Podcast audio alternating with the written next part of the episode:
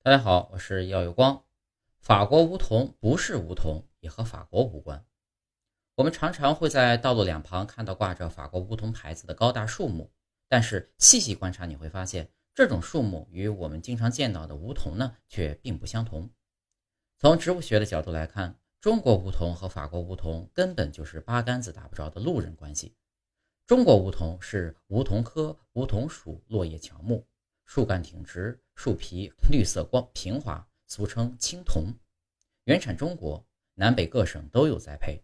自古以来呢，便是庭院绿化观赏树。而法国梧桐呢，是悬铃木科悬铃木属落叶大乔木，原产欧洲东南部、印度一带，树形高大开展，被世界各地广为栽培，是应用极为普遍的行道树种。据说啊，法国梧桐最早被引进上海的法租界，又因其与梧桐的相似而得名。后来呢，可能是为了简便，也有很多人干脆就叫它为梧桐树。当然，这是一种错误的叫法。其实，法国梧桐既不梧桐，也不法国。